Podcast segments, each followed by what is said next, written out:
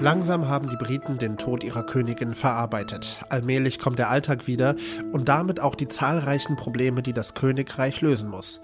Unsere London-Korrespondentin berichtet gleich, mit welchen radikalen Methoden die neue Premierministerin Liz Truss versucht, Großbritannien nach vorne zu bringen.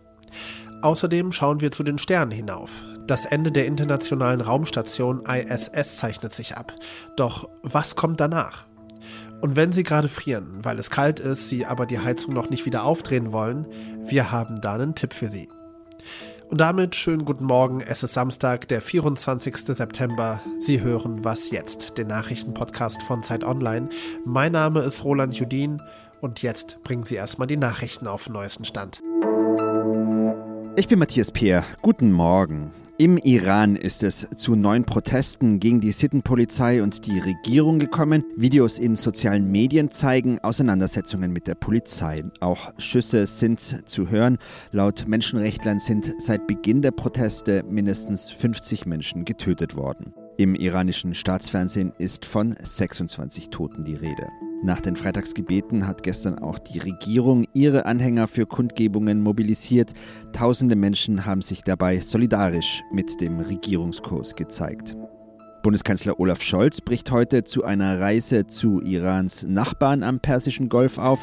Gemeinsam mit einer Wirtschaftsdelegation besucht er Saudi-Arabien, die Vereinigten Arabischen Emirate und Katar. Dabei soll es unter anderem um Öl- und Gaslieferungen gehen. Scholz will sich auch mit dem saudischen Kronprinzen Mohammed bin Salman treffen. Er gilt als Drahtzieher hinter der Ermordung des Journalisten Jamal Khashoggi im Jahr 2018. Redaktionsschluss für diesen Podcast ist 5 Uhr. Lange nichts mehr aus England gehört. Queen Elizabeth ist ja beerdigt worden und so langsam kehrt Großbritannien zum Alltag zurück. Ein Alltag, in dem jetzt Liz Truss die neue Regierungschefin ist. Liz Truss war ja kaum im Amt, da ist die Queen gestorben und das Land stand still. Es ging nur noch um die Royals.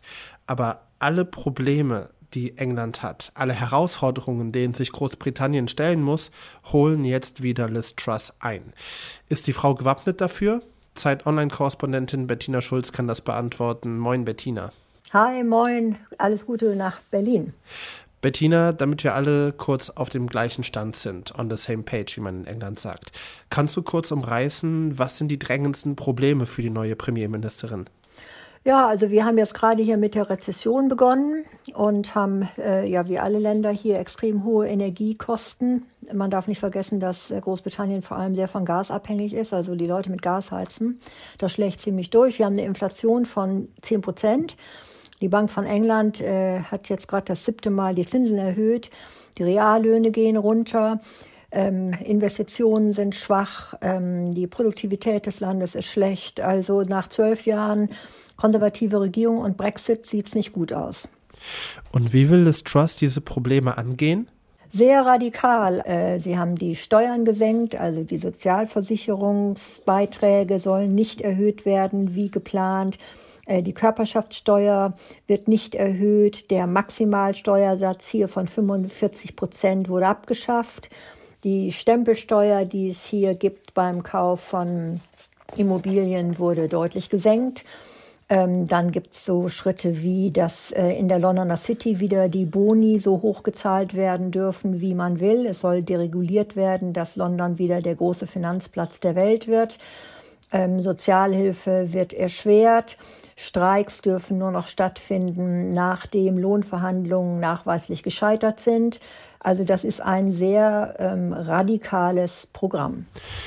Und stößt das auf Kritik in der Gesellschaft oder begrüßen das die Menschen? Äh, stößt auf große Kritik. Also einmal die ähm, Opposition sagt natürlich hier, das ist undenkbar, dass hier die Steuern für die Reichen gesenkt werden, die Boni angehoben werden, wenn hier die Leute nicht mal wissen, wie sie in ihre Energiekosten äh, tragen sollen über den Winter. Man muss allerdings auch sagen, dass die Regierung das größte Energiehilfspaket verkündet hat überhaupt ganz Europas. Ja, also sowohl für Privatbürger wie auch Unternehmen. Ähm, Aber die ähm, Bank of England ist auch kritisch, weil nämlich all diese Steuersenkungen und äh, massiven Staatsausgaben dazu führen, dass das jetzt in einer Zeit der ohnehin hohen Inflation inflationär wirkt. Und die Gefahr ist, dass dann die Zinsen nur noch höher steigen müssen. Und wir bleiben auf jeden Fall dran, zusammen mit dir, Bettina Schulz, Zeit Online-Korrespondentin aus London. Danke dir sehr herzlich. Ja, alles Gute nach Berlin.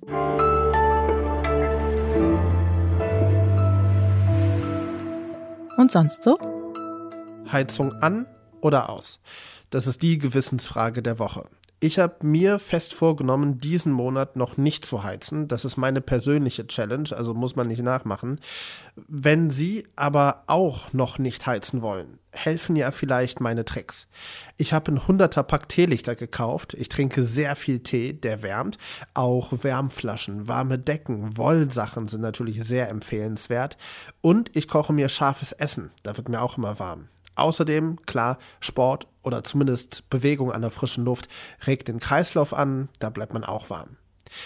Ja, das ist jetzt alles nicht neu, gebe ich zu, aber meiner Meinung nach am besten gegen Kälte hilft immer noch Knuddeln. In diesem Sinne fühlen Sie sich gedrückt. Und wenn Sie mich jetzt sehen könnten, ich habe gerade die Arme weit ausgebreitet für Sie.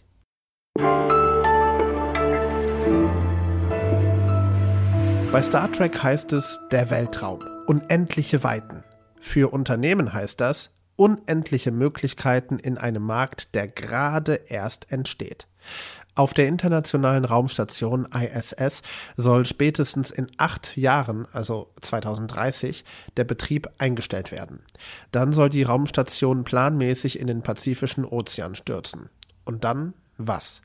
China baut gerade an einer eigenen Raumstation. Die Europäische Weltraumagentur ESA überlegt noch, was sie machen will. Die USA aber wollen keinen staatlichen Nachfolger ins All schießen. Da sollen Privatunternehmen die ISS ersetzen und als Außenposten im All dienen.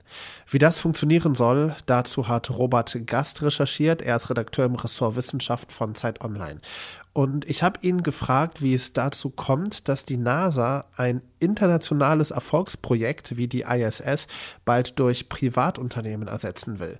Er hat mir dazu Folgendes geschickt. Bei der Internationalen Raumstation läuft 2028, 2030 die Zertifizierung aus. Also sprich, ab dann, äh, ab dann ist die Technik buchstäblich altersschwach und muss entsorgt werden. Also spätestens dann wird die ISS in den Pazifik stürzen. Vielleicht geht es auch schneller. Jetzt gab es in den letzten Monaten immer wieder Spannungen mit Russland. Deswegen mal gucken, ob sie wirklich so lange durchhält. Fest steht auf jeden Fall, dass danach private Raumstationen diese Funktion im Erdorbit übernehmen sollen. Sprich, die NASA will da nur noch Räume buchen. Die Stationen selbst, die werden aber von Firmen gebaut und betrieben. So will die NASA letztlich Kosten sparen, äh, die dann Mittel eher öffnen, um äh, ambitioniertere Projekte umzusetzen. Zum Beispiel eine Raumstation im Orbit des Mondes. Eine Firma, die eine eigene Weltraumstation ins All bringen will, ist Sierra Space aus den USA. Robert hat die Firma besucht und weiß, wie es da aussieht und wie deren Weltraumstation funktionieren soll. Ja, Sierra Space in Denver, das ist eines von vier Unternehmen oder Unternehmensgruppen, die von der NASA gefördert werden, um solch eine private Raumstation in den nächsten Jahren zu entwickeln und zu bauen. Und das ist, ähm, ja, äh, die sind relativ ambitioniert. Also die wollen da ein Orbital Reef ins All schießen, also eine fast ISS-große Station mit aufblasbaren Modulen. Da wäre dann also ganz viel Platz im Innern für Labore, Gewächshäuser, äh, Weltraumhotels oder Weltraumsuiten. Und ja, man gibt sich da sehr zuversichtlich, äh, dass das ein äh, großes Ding wird und man auch Kunden außer der NASA gewinnen kann, um dann da eine große Weltraumwirtschaft in Gang zu bringen. Hat das Ganze denn Aussicht auf Erfolg? Naja, ich denke, ein oder zwei dieser Projekte, die werden es schaffen, äh, weil die NASA, die braucht ähm, letztlich eine Raumstation im Orbit. Die will weiter ihre Raumfahrerinnen und Raumfahrer trainieren lassen, die Bilderforschung durchführen, die ESA auch. Äh, von daher wird es da einen Bedarf geben und ähm, einige dieser Projekte werden es in den Orbit schaffen. Die Frage ist, ob es mehr als zwei sind, weil die NASA sagt selbst, ja, zwei wären gut, weil man dann die Auswahl hat, hat ein Backup äh, äh, im Fall der Fälle.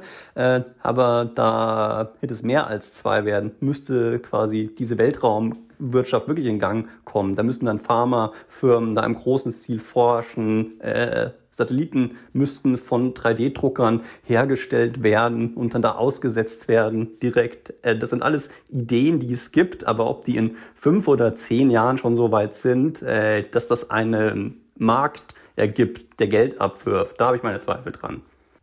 Robert Gast war das Wissenschaftsredakteur von Zeit Online. Und seinen Text zum Besuch bei Sierra Space verlinke ich Ihnen natürlich in den Show Notes. Und damit geht was jetzt für diesen Samstag zu Ende.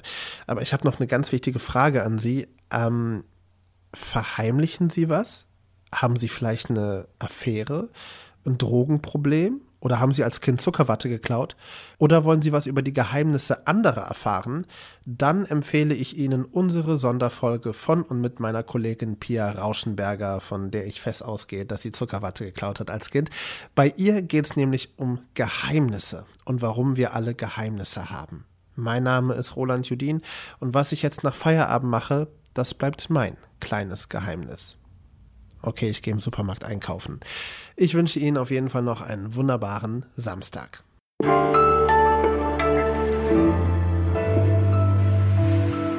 Also ähm, ich war selbst überrascht, wie krass der Unterschied war hier zwischen dem Normalleben, möchte ich mal fast sagen, und dem Tod der Queen, äh, diesen elf Tagen praktisch Stillstand des Landes hier äh, vergangene Woche, ja. Und jetzt ist man also wirklich äh, zur Tagesordnung wieder übergegangen, als ob nichts gewesen wäre.